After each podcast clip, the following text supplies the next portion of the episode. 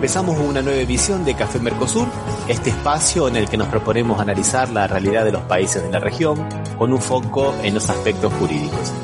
Hacemos este programa desde Rosario, Argentina, quien les habla, Osvaldo Di Princio, y de San Pablo, Brasil, Ramiro Cayano Blanco. Estamos en otro encuentro de Café Mercosur, ahora con Batuque en la cocina. Vamos a hacer una jornada larga con estos dos programas, así que te damos la bienvenida, Marchela Camerano. ¿Cómo estás, Marche? ¿Qué contás de lindo? Hola a todos y todas. Hola, Ramiro. Muchas gracias por, por incorporar al hermanito menor de, de Café Mercosur, que es Batuque en la cocina. Hoy vamos a hacer los dos programas en uno y con compañerazos hoy de de la patria grande y de Argentina, sobre todo, que son Adriana y Gustavo, ¿no es cierto, Rami? Les damos una bienvenida a los compañeros Gustavo Cano y Adriana Cerdín. ¿Cómo les va? ¿Cómo están? ¿Qué tal? ¿Cómo están? Marchela, Ramiro, ¿cómo están ustedes? Bien, ¿qué tal Gustavo? Estás está en Tecnópolis, Gustavo, ¿no? Sí, bienvenido a toda América Latina, no, solo a Brasil, a toda América Latina, acá a Tecnópolis, a mis espaldas. Este, estamos en, en Tecnópolis, una jornada de mucho calor en Buenos Aires. Placer. Gracias, Ramiro, Marchela, por invitarnos a, participar de este Café Mercosur y de Batuque. La verdad que eh, primera vez para mí, este, una, una alegría. No, la alegría es toda nuestra de tenerlos. Hoy vamos a hablar un tema que son los desafíos de los medios contrahegemónicos de comunicación y eso es una cuestión muy pero muy interesante, no solamente así a nivel Argentina y Latinoamérica, sino también un poco en, el mundo. Ustedes están con una cooperativa y están con un programa también, ¿no, Gustavo y Adriana? Sí, eh, el año pasado comenzamos a pensar cuál era la mejor manera de salir de este encierro, de este corset que significa la comunicación desde, desde un lugar de mordaza. O en todo caso, eh, pensamos que la única manera de poder replicar nuestra voz es a través de un emprendimiento y perdón por usar la palabra emprendimiento, palabra que también quisieron tomarla como propia, que es una cooperativa, que es una cooperativa de trabajo. Así que bueno, la constituimos ya el año pasado y la presentamos en el mes de julio, en pleno invierno eh, latinoamericano, o por lo menos en, nuestra región, toma el nombre del sitio de memoria El Faro en Mar del Plata, eh, donde, bueno, eh, funcionó un centro clandestino de detención, tortura y muerte. Entonces, tomamos esa decisión que simbólica y emblemáticamente se llamara El Faro. Menos mal que no está Osvaldo, ¿no? Si no, nos podríamos hablar con Osvaldo de nuestras experiencias editoriales allá en las épocas de la universidad, donde teníamos una revista que se llamaba justamente Faro. Te digo, Ramiro, les cuento, nace el faro porque nace en el faro de la memoria, en Mar del Plata, esta, idea. veníamos trabajando, como decía Adriana, veníamos trabajando en conjunto desde, hace muchos años con un montón de, compañeros y compañeras haciendo esto que es, bueno, así nos conocimos con vos, con Marcela, eh, construyendo comunicación popular, construyendo una comunicación alternativa a los medios hegemónicos. Y, una noche estando en Mar del Plata con, con, con, Adriana y con otros compañeros, con Julio Santa María y demás, este, comiendo algo después de una actividad que, que fuimos al paro de la memoria, dijimos, ¿y qué nombre le pondríamos a esta cooperativa que se nos ocurre armar? Este, y dijimos, bueno, Faro, ¿no? El Faro, como un símbolo de, de resistencia por el Faro de la Memoria de Mar del Plata en sí, y también porque somos militantes de derechos humanos, este, además de ser militantes sindicales, militantes políticos y militantes de esta comunicación, somos militantes de derechos humanos. Adriana es integrante de familiares detenidos y desaparecidos por, razones políticas y tenemos una raíz identitaria muy grande eh, que tiene que ver con, con los derechos humanos.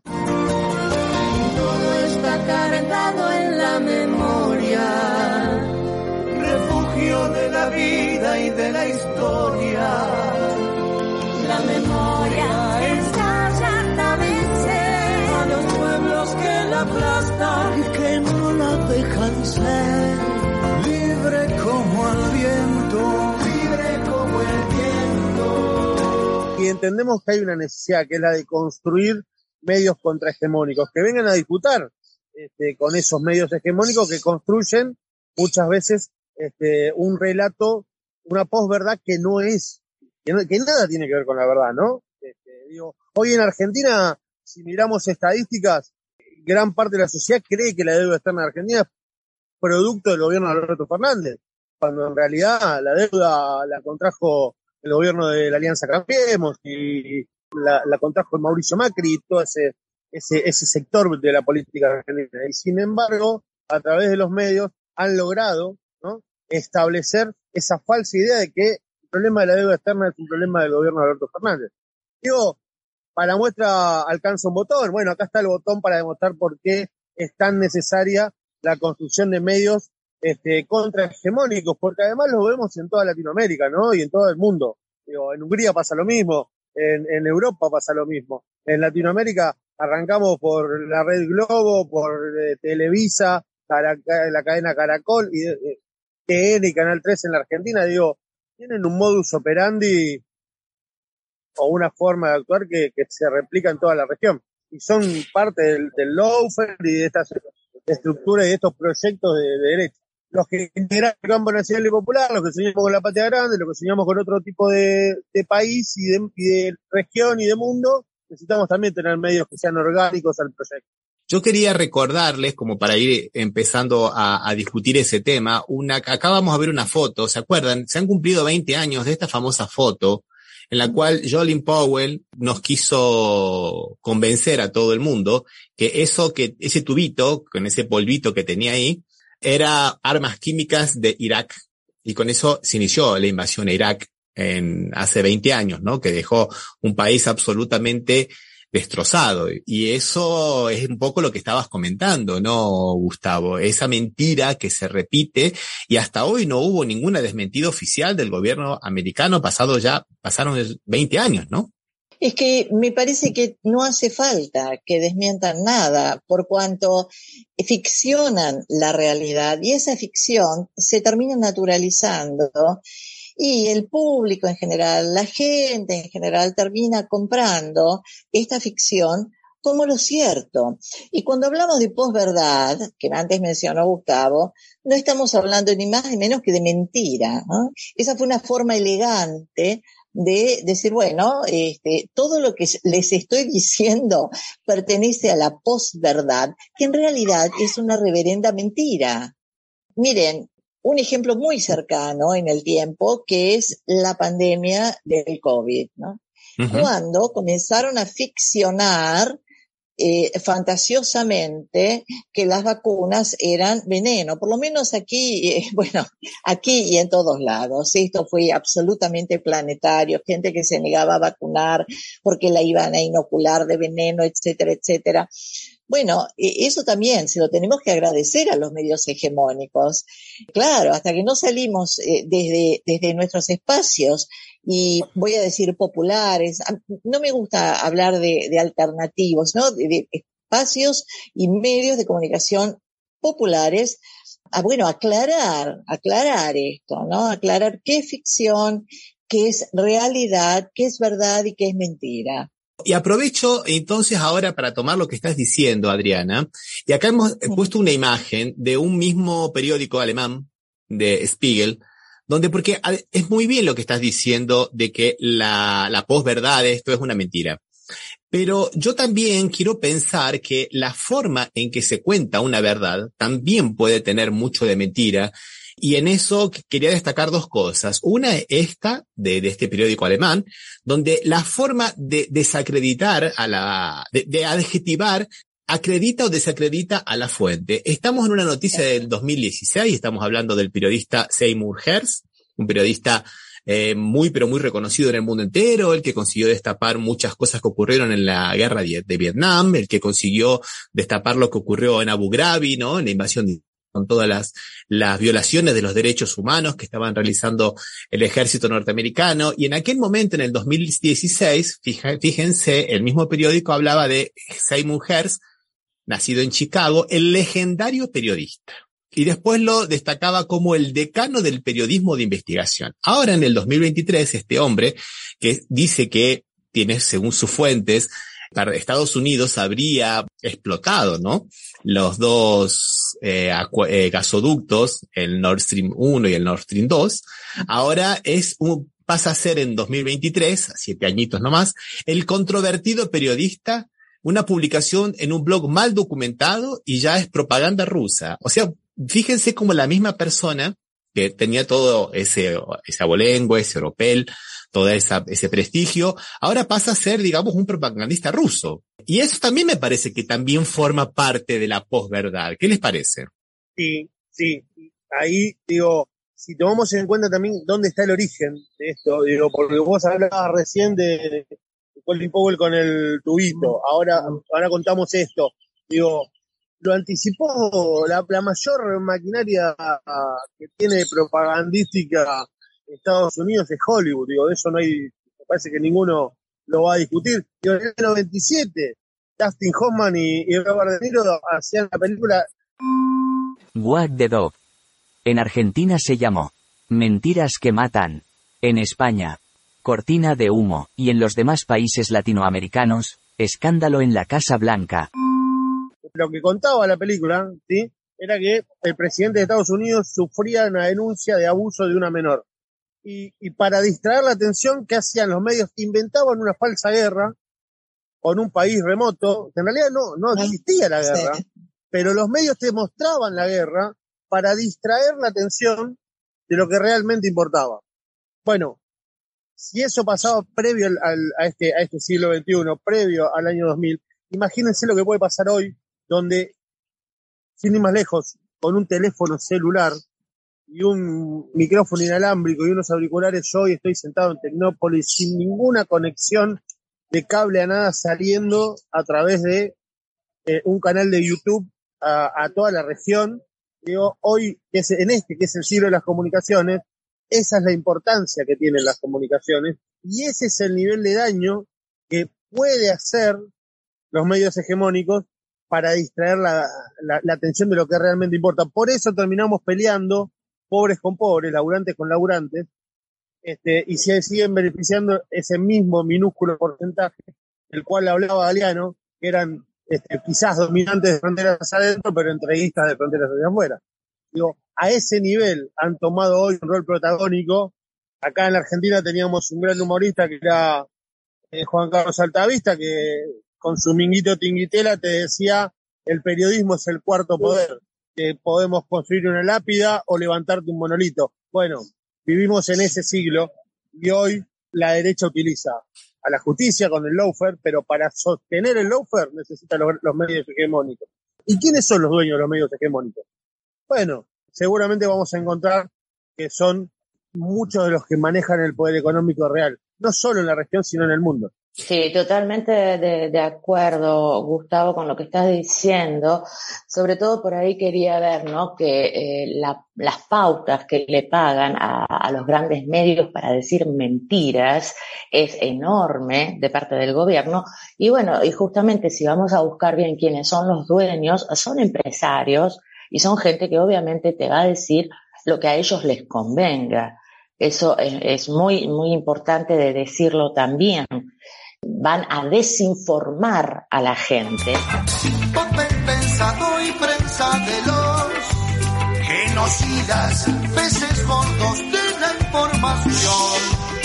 Y el silencio nace en la cultura del control y sus formas de aquel tiempo en que la información Yo quería hacer justo un paralelismo con Suiza. Por ejemplo, aquí no existe la carrera de periodista. ¿eh? En Suiza, ¿eh? no en toda Europa. En Suiza no existe la carrera de periodista. Entonces, el que quiere ser periodista tiene que hacer primero, eh, creo que es no es la universidad, pero sí es como un terciario en Derecho, Información y Comunicación. Y después también tiene que hacer una, depende en qué lengua lo haga, pero tiene que hacer un estudio de lengua para saber escribir, para saber redactar.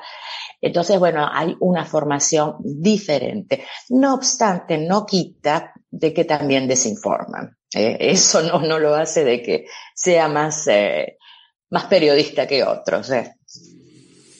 Vamos a darle, Marcela. Marchela, la bienvenida a Sergio, a Sergio Rossi de la revista de Puño y Letra, que comenzó siendo una revista en papel y ahora una revista digital y que ya ha cumplido 30 años, ¿no, Sergio? Exactamente, sí, sí, emitimos en papel del 97, perdón, 92 al 97, luego otra vez salimos en la época de- del Congreso de la Lengua que se hacía acá en Rosario, la primera vez, en aquel momento, en el año 2003, 2004, si no recuerdo, bien, en 2004 creo que fue, y bueno, después un gran espacio que no salí, estuve con otras experiencias en medios radiales, pero no gráfico, hasta la pandemia 2020 con un par de intentos años anteriores, pero nunca habíamos publicado nada, solamente he pagado los espacios las plataformas de, de páginas web y a partir de ahí estamos interrumpidamente publicando en forma, digamos, eh, semanal, eh, diaria, depende de las colaboraciones, de, los columnistas, periodistas, de la producción propia,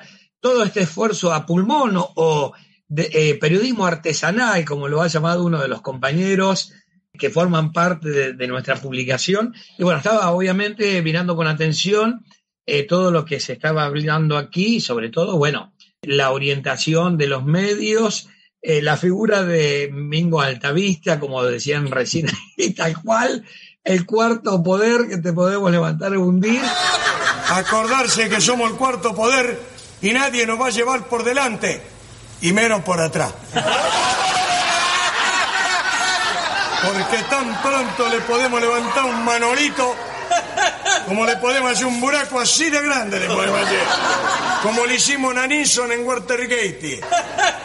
Y bueno, y está demostrado más que con creces con lo que vos acabas de mostrar de la prensa internacional, ni hablar, obviamente, de lo que sucede en nuestro país, ¿eh? de la telaraña esa que en la, en la presentación de la nota de tu programa Café Mercosur y, y Batuque en la cocina he agregado en, en fotografía sin detallar, porque si lo empezás a ver, no te queda un pelo en la cabeza, es terrible. Así que bueno, eh, eh, comienzo con este aporte de, esta nueva forma de comunicación, así como decía el compañero ahí en Tecnópolis. Bueno, las ventajas y a veces desventajas de, la conectividad.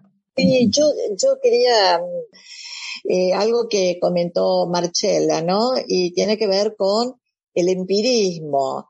Eh, ¿Dónde empezábamos a hacer esos primeros pininos? En las redacciones, que nos daban un tema y nos decían, bueno, anda.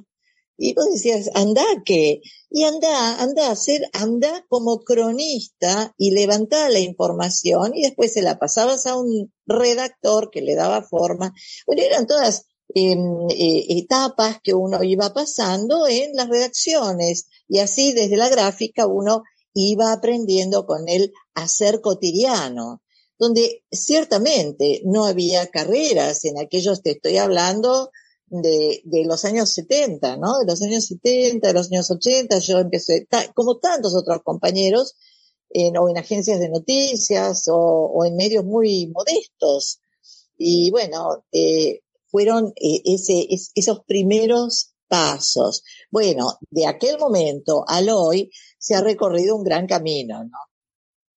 Sí, Sí. sí, sí, Adriana, totalmente. Y me parece positivo que este camino en Argentina Ah. o en Latinoamérica se haya recorrido, ¿no? Porque si no, ¿dónde estaríamos? Pero tenés razón que se empezaba también en, en los centros eh, estudiantiles, también redactando, en el colegio, en revistas que salían del, de los centros estudiantiles, ¿verdad? que estos grandes maestros de periodismo, estos eh, que nos han enseñado, que nos han enseñado todo, casi todo, no venían de la academia, venían de esta práctica diaria, de este empirismo, si se quiere, y creo que nombró algunos. Escuché que dijo el nene Pano, eh, escuché que dijo Osvaldo Arrizón, Antonio Carrizo, Antonio Carrizo. Arrizón, que finalmente terminan también convirtiéndose en símbolos de un periodismo determinado, de determinada época, pero que fueron nuestros maestros. Sergio, vos tenés una experiencia muy interesante porque vos aprendiste también en la escuela del hacer con Evaristo Monti, ¿no?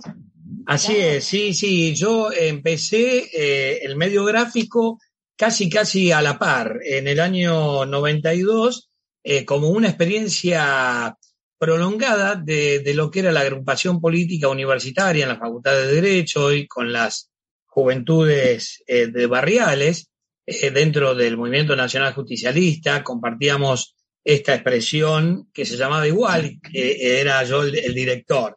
Pero después me incorporé ya al periodismo radial en la frecuencia modulada, en LT3, compartiendo experiencia con estudiantes eh, de ciencia política y comunicación social, relaciones internacionales, dos compañeros más que hacíamos luego en frecuencia modulada 3 de LT3 Radio Serialista de Rosario, tiempos difíciles, y después me incorporé también a una radio que hoy es el nombre Gran Rosario, pero en aquel momento era FM Primavera.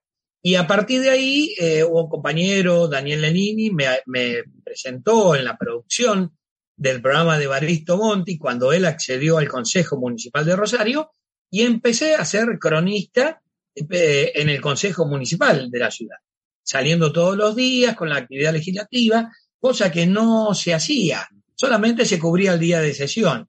Y yo empecé a darle, juntamente con el programa la tarde, ahí en esta AMLT3, una de las de mayor audiencia de aquel momento, toda esta experiencia con un grande cuestionado, obviamente, pero que a mí me dejó trabajar con entera libertad, ni siquiera cuando salíamos por la agrupación de prensa de las, de, de las facultades, me decían, ojo con lo que decís, porque si no la próxima no salís.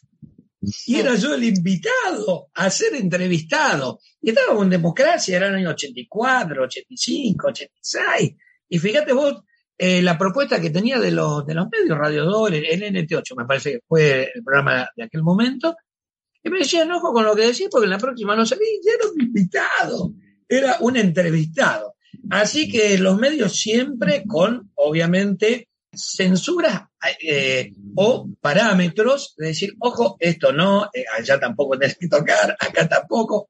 Y es así, como expresaba una de las compañeras, se hace también eh, el periodismo, en la investigación, que lo, eh, nosotros creo que estamos en eso también, trabajando en la calle, con la gente.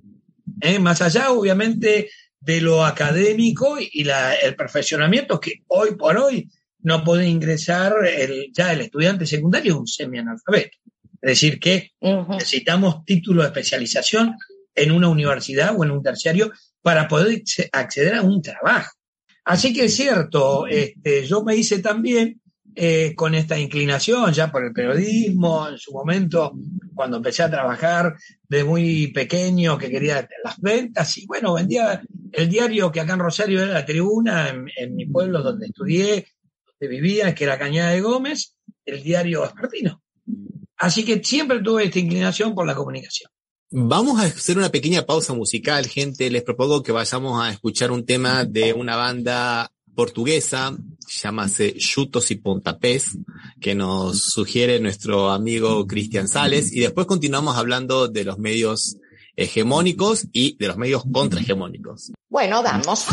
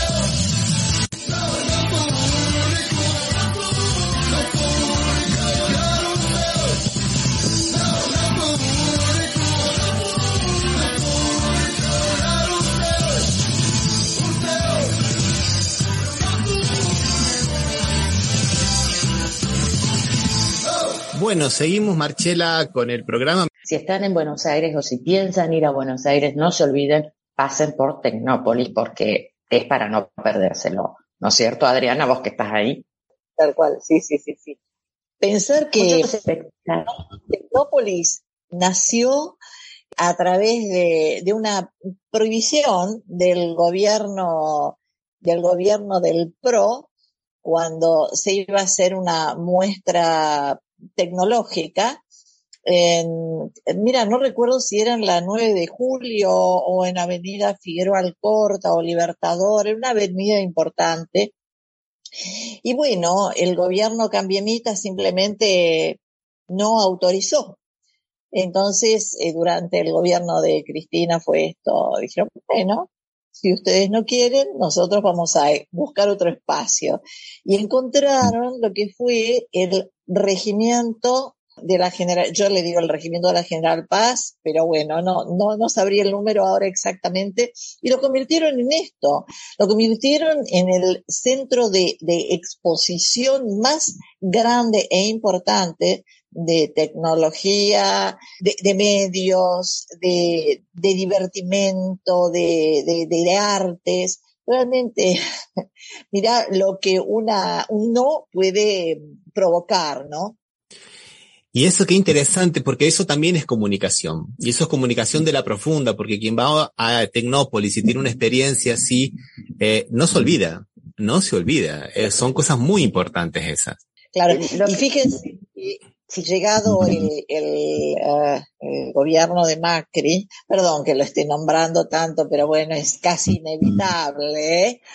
intentaron destruir todo, todo, todo lo que había. Y lo destruyeron, de hecho. ¿no? Sí, sí, sí. Y quedó, quedó, quedó en ese imaginario, quedó en esa, en esa historia colectiva, en esa, en esa historia simbólica.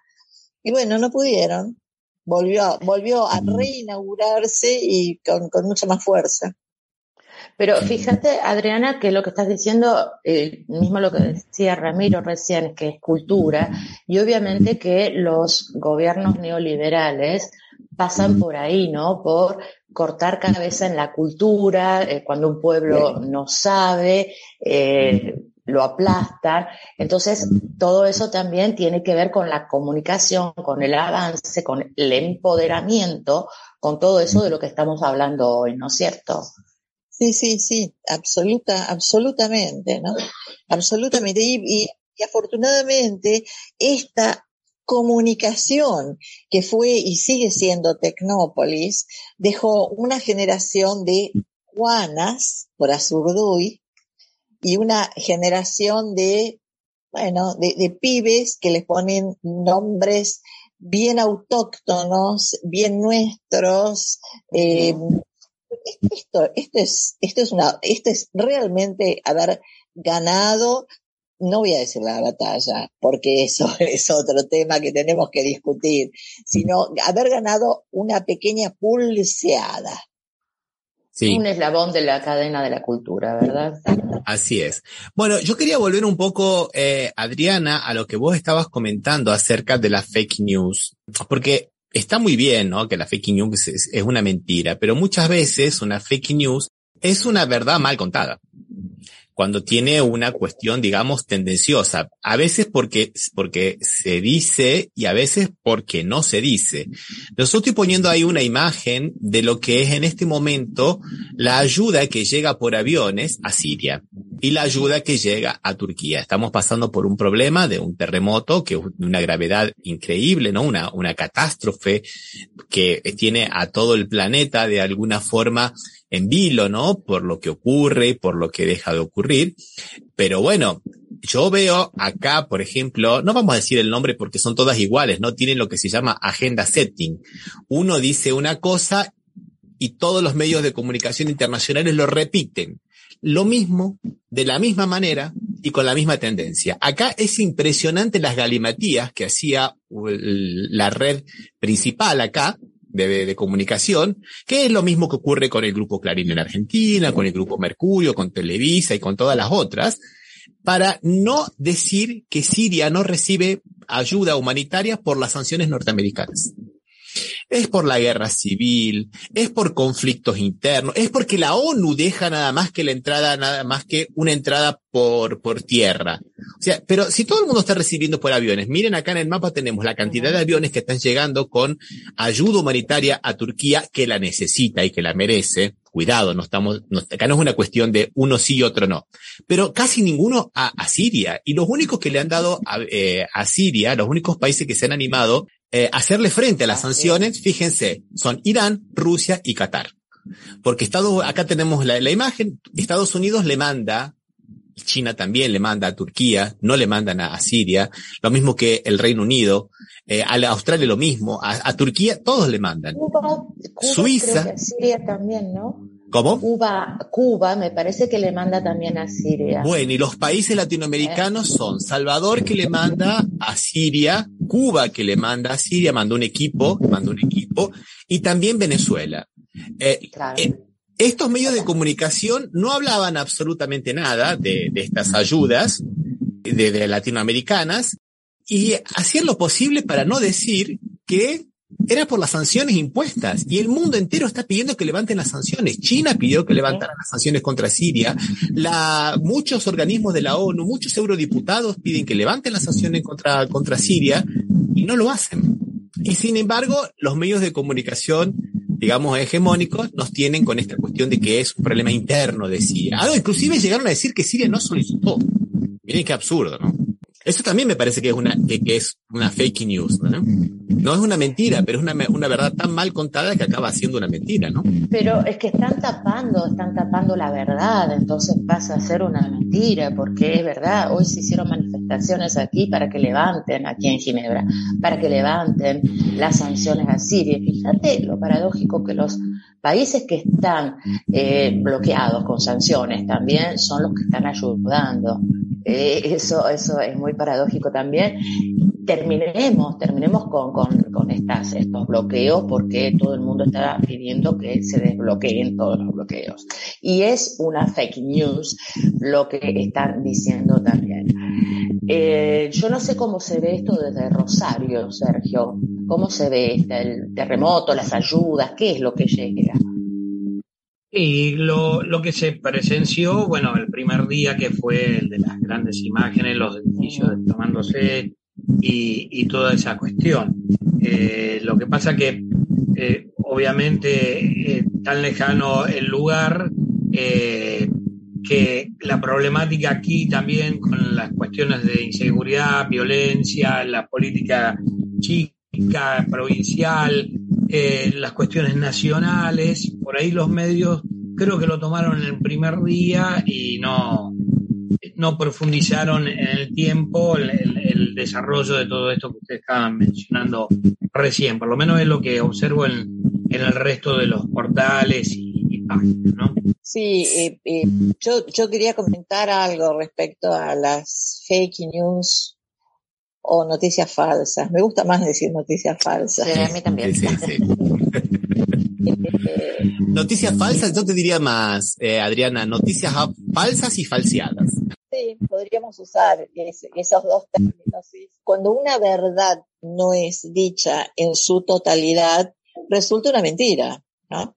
Podremos hablar de este caso. Y respecto a lo que dice el compañero de, de Rosario, bueno, nosotros lo vemos todo el tiempo. Eh, fue un hecho de, de, in- de inmensa, de inmensa repercusión, una tragedia que con el correr de los días se va diluyendo y además esta historia de, uy, está tan lejos, tan lejos, tan lejos, ¿no? Es lo mismo que la guerra Ucrania-Rusia. Está tan lejos, tan lejos, tan lejos. Y algunas voces todavía siguen repitiendo. Me van a decir que lo que está pasando en, en ese lugar del mundo, entre Ucrania y Rusia, tiene relación directa al, a lo que nos está pasando a nosotros, a las cuestiones económicas, a las Sí, señores, sí, absolutamente. Esto es una red planetaria, absolutamente, es un tejido y todos estamos entramados en ese tejido, ¿no? No, absolutamente de acuerdo. Despertemos al cuarto poder, viles medios persiguiendo un fin desgarrador. Confundirnos, separarnos, dividirnos, desinformarnos, construyendo así nuestra razón. Sin sentido propio, vayas donde vayas, siempre habrá un clarísimo mensaje del monopolio informativo. Ya estamos dando una primicia, Sergio. Estoy escribiendo un artículo acerca de justamente esta idea de la moneda de intercambio comercial que van a establecer entre Argentina y, y Brasil, la moneda única, que no es la primera vez. Y, Que se intenta, claro, sí, sí. claro, que se intenta, se intentó varias veces.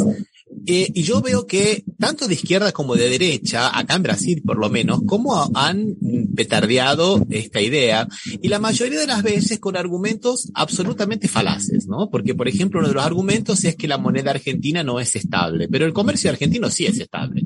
Entonces, es- no tiene nada que ver una, moneda de pago porque no va a ser una moneda que va a circular en Argentina, va a ser una moneda de intercambio comercial. En Argentina se seguirá usando el peso, en Brasil se seguirá usando el real.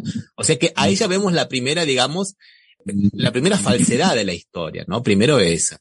Y la segunda es que es una experiencia única que a, la Unión Europea le llevó 35 años y justamente estoy terminando un artículo para publicar en, en la revista digital de, que dirige Sergio de los otros cinco eh, intentos de hacer lo mismo en el mundo actual. Hay cinco intentos que se están haciendo de, de tener también una moneda de intercambio internacional que sea alternativa al dólar. Pero esas cosas parece que no aparecen. Un ocultamiento eh, también es una forma.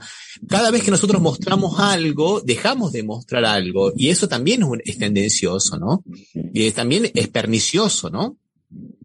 Además, a nosotros nos beneficiaría, pero muchísimo, por esta psicosis, obviamente, del billete verde, que no ocurre en ningún lugar del mundo, y que lo tenemos acá enquistado, pero es prácticamente viene con la célula de la vida, con la primera. Es increíble, es increíble. Así que tanto, tanto que necesitamos. Es algo que tiene que salir sí o sí.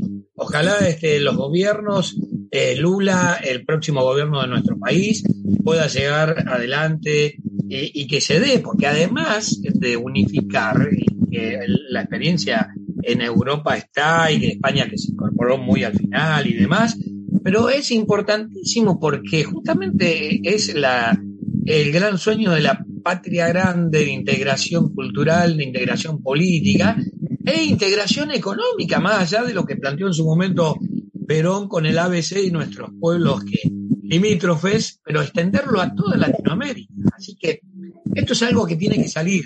Que tiene que salir porque, más allá de que los socios mayoritarios, Brasil y Argentina, como ocurre con el Mercosur, pero bueno, ahí está la habilidad política de todos y económica de llevarlo adelante. Claro, Y no, claro, es, claro. no es tan fácil, ¿no? Porque No. como lo vemos, eh, es mucho más fácil hacer entre dos países que eh, en- entre cómo pasa aquí con la comunidad europea. Al inicio muchos países quedaron afuera porque no podían ingresar con ciertas cosas, aumentar su- sus costos de, de alimentos o de cosas o de, de electricidad y todo eso, no podían incorporar a la, Unión Europea. Y algunos después cuando entraron hasta los desfavoreció, como en el caso de Grecia, ¿no?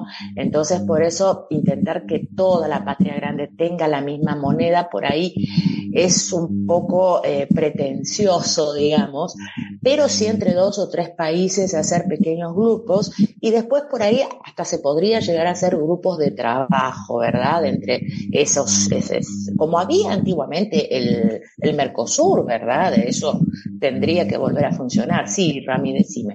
Está muy bien lo que estás diciendo, está perfecto. Lo que pasa es que el proyecto que se plantea ahora, y ahí está, ahí radica justamente esto de falsear, es un proyecto mucho, pero mucho más, menos ambicioso. No es tener una moneda única, es tener una moneda de intercambio. O sea, una moneda para que, por ejemplo, cada vez que Argentina tenga que pagarle alguna cosa a Brasil, no se lo pague en dólares, se lo pague en alguna, en alguna otra moneda que tenga algún tipo de, de, de respaldo o en commodities o en alguna otra cosa.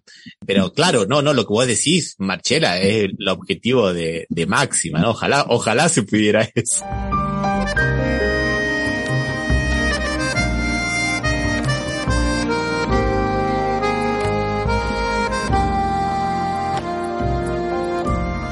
Quería poner una, una cosa más aquí para, para que charlemos, ¿no? Porque nosotros siempre hablamos de los medios hegemónicos de comunicación, la omnipresencia de los medios y todo ese tipo de cosas. Pero por ahí yo quiero pensarlo también desde el punto de vista de nosotros, de los medios contrahegemónicos de comunicación. Venimos de una experiencia, por ejemplo, muy interesante en, en Ecuador, electoral, donde se han ganado las dos principales capitales, ¿no? Guayaquil lo cual no es poco, contra los medios de comunicación hegemónicos. Latinoamérica de alguna manera está pasando por una marea rosa, a pesar de los medios de comunicación hegemónicos. Entonces por ahí mi idea es pensar un poco, ¿no? ¿Qué hacemos nosotros, los medios hegemónicos, para llevar adelante una, una contraagenda, digamos?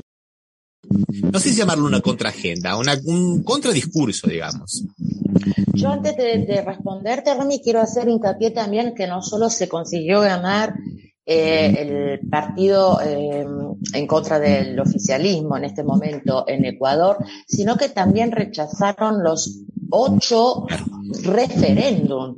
¿Eh? Y eso también es muy importante. El pueblo no quiere más a Lazo, está harto.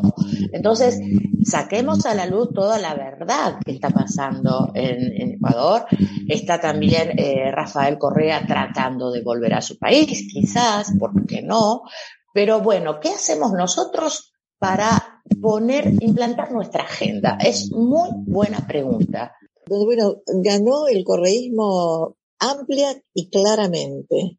Y además, el no fue absolutamente, ganó esta, esta, esta opción, ¿no? Tal vez tendríamos que pensar qué es lo que pasa con estos, uh, con estos países, qué pasa en la región, uh, y qué pasa con estos medios que en algún momento salen perdidosos. Eh, tendríamos que pensar qué es lo que nosotros hacemos para que el progresismo pueda ser una opción real, verdadera y que tenga vigencia en esta oleada rosa. Creo que ese es nuestro gran desafío.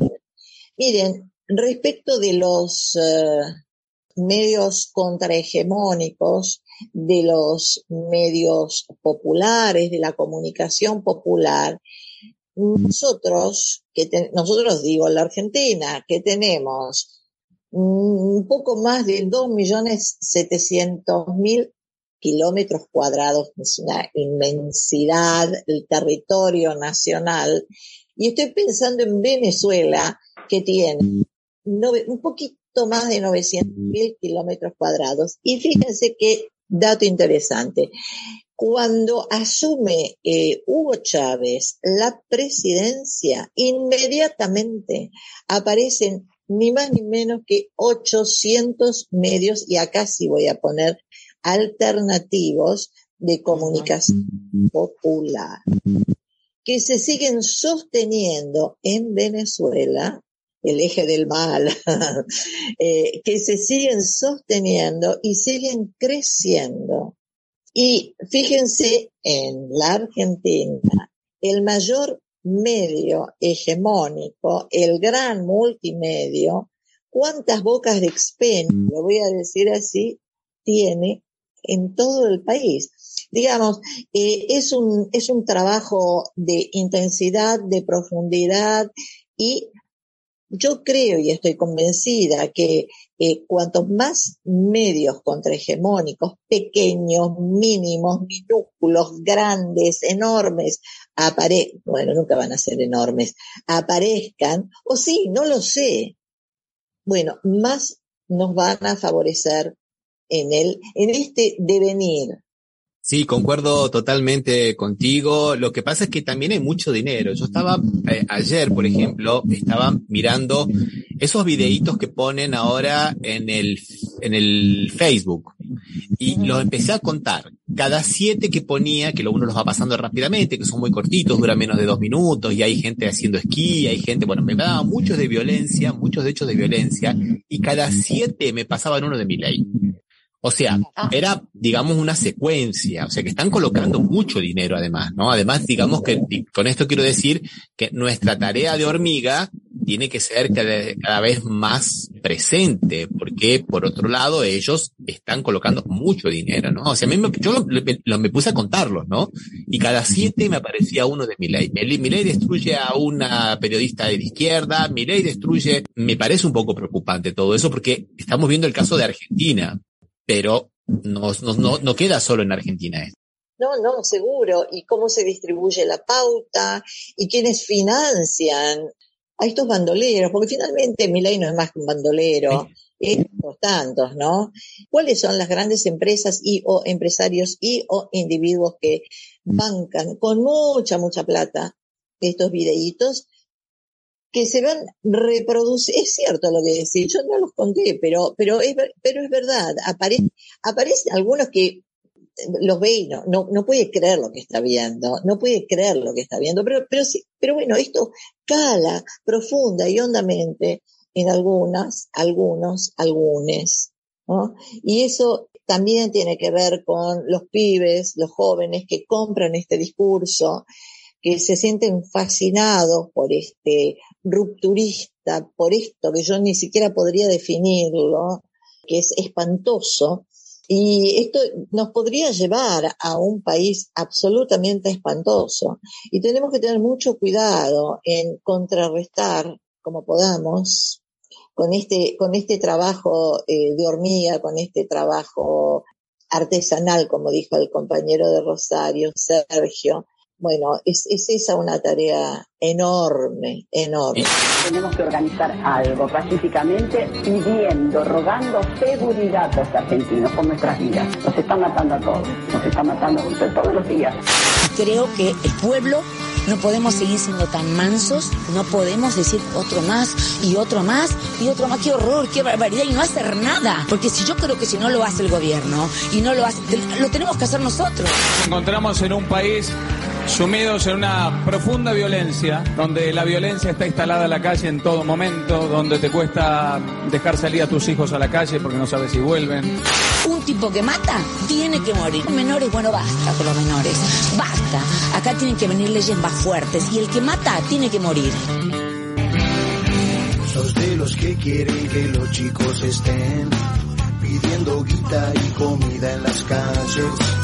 Cerras las ventanillas de tu autofalón cuando los chicos te piden un mango. Cuidado, Patrick, guárdese fiel. Cuidado el bolso con cosas de valor. Cuidado, Nancy, pon el brazo adentro. De un manotazo te sacan el reloj. Te diría que el peligro uh, no es solo para Argentina, es para el mundo, porque estamos viendo muchos movimientos también de extrema derecha, acá en Brasil, lógicamente, pero también muchos en Europa, ¿no, Marcela? Sí, sí, hay, hay también muchísimos. Eh, lo que pasa es que aquí la prensa está manipulada por la derecha o por el oficialismo directamente, eh, así, no, no existe. Hay, hay uno, un, solo medio que puede decir que algo diferente, pero el resto no. El resto es todo oficialista.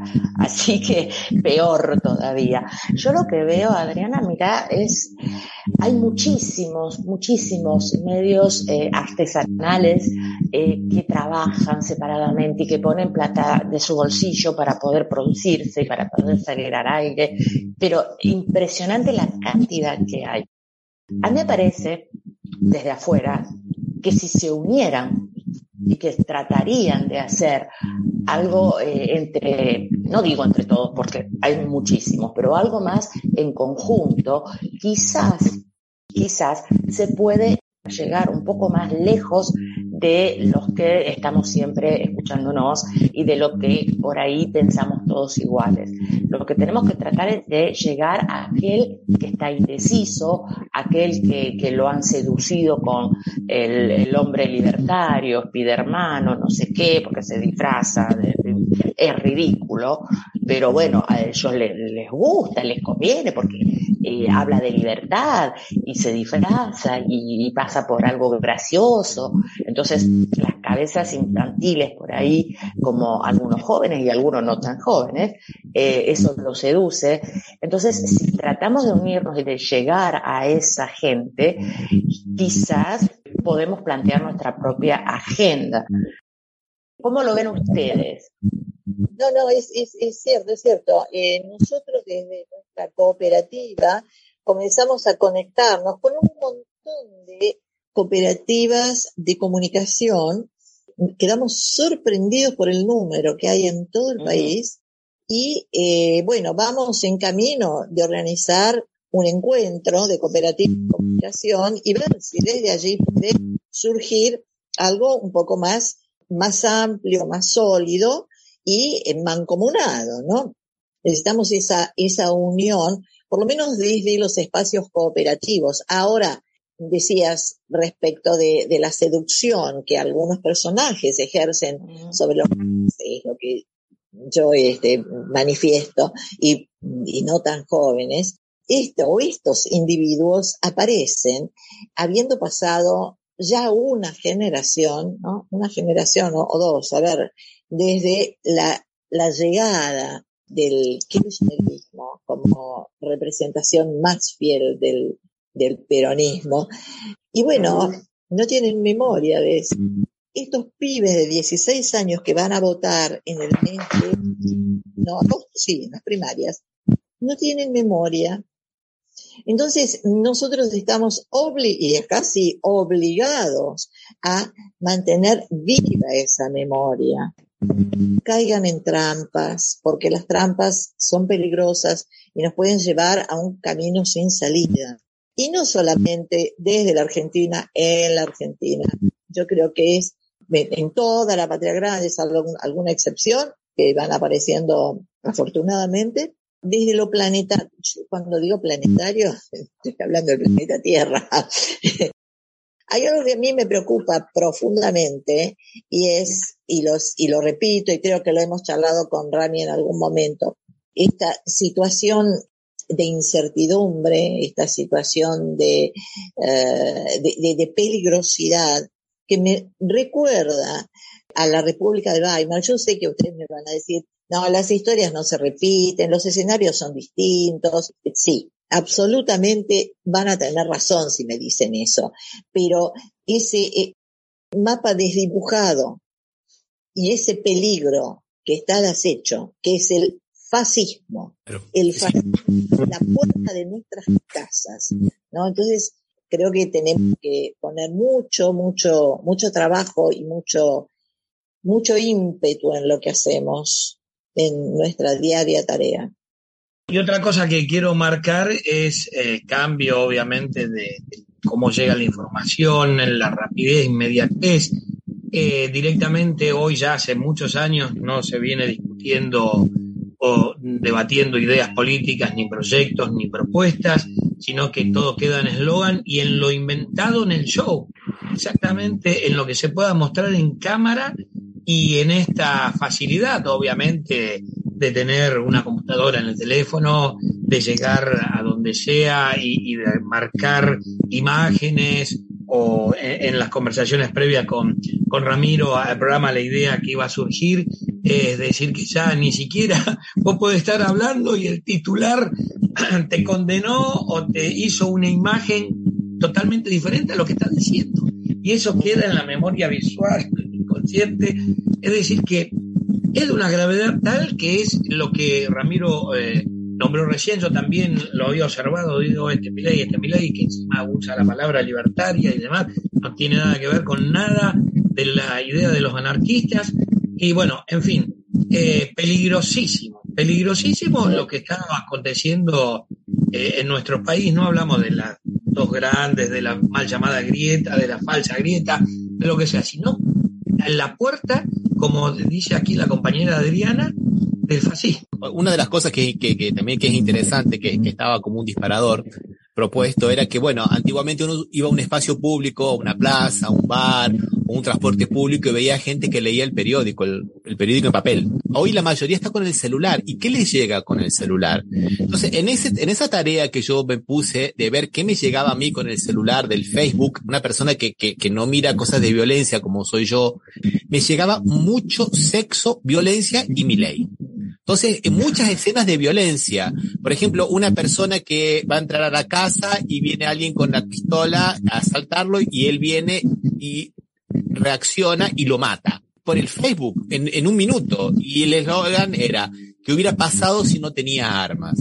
O sea, cómo ellos van invirtiendo hasta en personas como yo, que no, nunca voy a comprar un arma, por ejemplo, y no creo en eso, y, y, esa narrativa, ¿no? De que uno tiene que tener un arma, uno tiene que estar con mi ley, uno tiene que tener una idea, viste, muy patriarcal con relación a lo que es la mujer. Nosotros conseguimos llegar a, al público joven que está viendo constantemente eso mientras va desprevenido en el subte en Buenos Aires o en el ómnibus en Rosario. De los policiales, los programas policiales, las noticias policiales, bueno, acá también, ustedes saben, tenemos, tenemos varios de estos programas que además, eh, cuanto más truculento, más fascinación ejercen, ¿no? Hay, hay como una, una fascinación por, por lo morboso.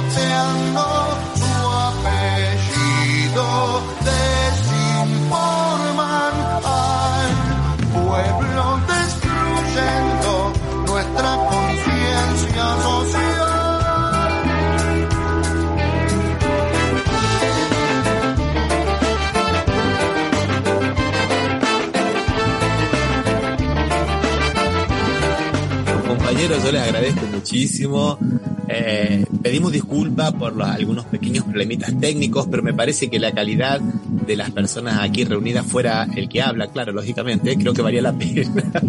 Ramiro, gracias a vos por reunirnos a todos, por hacer este Café Mercosur unido con Patuque en la cocina. Gracias a Adriana, gracias a Sergio por sus aportes, gracias a Gustavo que también estuvo un tiempo con sí. nosotros sigamos eh, informando, sigamos trabajando juntos y eh, con la verdad. Un abrazo compañeros, hasta la próxima, Diana. Hasta la próxima. Chao, Ramiro, gracias. Chao a todos.